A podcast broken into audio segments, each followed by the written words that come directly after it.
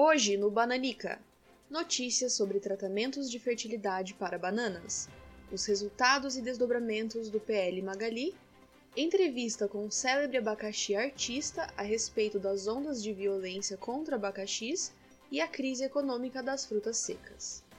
Boa noite, me chamo Fran Boeza e tenho ao meu lado Felipe Passa. Boa noite. Está começando mais uma edição do Bananica, sua fonte oficial de notícias sobre o mundo dos vegetais. Ciência. Os tratamentos desenvolvidos pela gigante farmacêutica Repseeds para o aumento da fertilidade das bananas começam a dar os primeiros resultados. Ao longo de muitos anos, as bananas de espécies mais comuns sofreram diversas modificações genéticas a fim de diminuir o número e tamanho de suas sementes, tornando-as mais fáceis de serem consumidas por humanos e outros macacos. As bananas comuns se tornaram frutos sem sementes, apesar de seus pontos pretos serem amplamente confundidos com sementes. Eles se tratam na realidade de óvulos não fecundados. A Hepseeds teve sucesso com seus primeiros pacientes, que tiveram notável produção de sementes. Contudo, algumas bananas tradicionais propõem práticas holísticas e homeopáticas para que as sementes retornem naturalmente.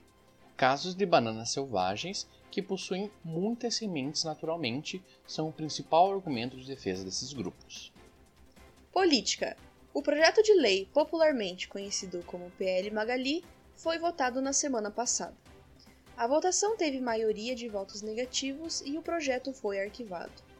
Dentre os parlamentares que votaram de forma contrária ao projeto, os argumentos mais comuns eram de que a venda de melancias inteiras era, abre aspas, inviável, fecha aspas. Visto que melancias são muito pesadas para serem carregadas, além de que as geladeiras dos brasileiros não podem armazenar um fruto tão grande. Nas redes vegetais houve muita discussão e a hashtag faca na mão, melancia no chão ficou nos Trending Topics. Essa hashtag foi usada pelos opositores ao projeto de lei.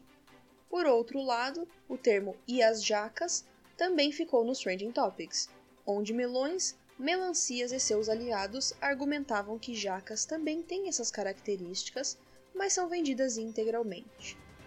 Violência. Uma onda de violência tem assolado o mundo dos abacaxis, desde que vídeos viralizaram na internet, mostrando abacaxis sendo facilmente consumidos e terem seus gomos arrancados, que se soltavam facilmente com um leve puxão. Os abacaxis dos vídeos, contudo, se tratam de uma espécie diferente de abacaxi, o abacaxi Fábio de Melo. Mesmo assim, muitos internautas insistem em mutilar abacaxis comuns para tirar os seus gomos e, em muitos casos, por falta de informação. Por esse motivo, trazemos hoje um convidado especial, na intenção de conscientizar a respeito da violência contra abacaxis. Nossa correspondente, Olivia Oliveira, conduzirá a entrevista. Saudações, Bananica! Tenho ao meu lado o cantor de punk rock Eduardo Smith de Vasconcelos Abacaxi, mais conhecido como Papito, e membro da banda Pineapples of Brazil. Olá, Papito! Você tem se manifestado ultimamente nas redes vegetais a respeito da recente onda de violência contra abacaxis da sua espécie. Poderia nos contar mais sobre como está sendo o seu trabalho de conscientização e como você tem sido recebido? Hey guys, é um prazer estar aqui, meu. Este espaço é very important para trazer visibilidade e conscientização. So, eu estava fazendo esses projects Uh, projetos de conscientização sobre os pineapples pra galera, porque na minha época, back in the day, não era tão comum ver abacaxis na mídia, nas ruas, you know? Acontecia muito da galera vir over me, tentar tocar no meu moicano, nas minhas escamas, don't touch me, man! Tentando ver se estava maduro, é, tentaram arrancar minhas mechas, dizendo pineapple ripe, doce, you know? O que tá rolando agora é diferente. Não é só mais uma curiosidade. You feel me? Muitos abacaxis estão sofrendo for real, man. Por isso eu tô lançando esse novo álbum with my bro, com o meu irmão. A gente tem uma banda chamada Pineapple of Brazil.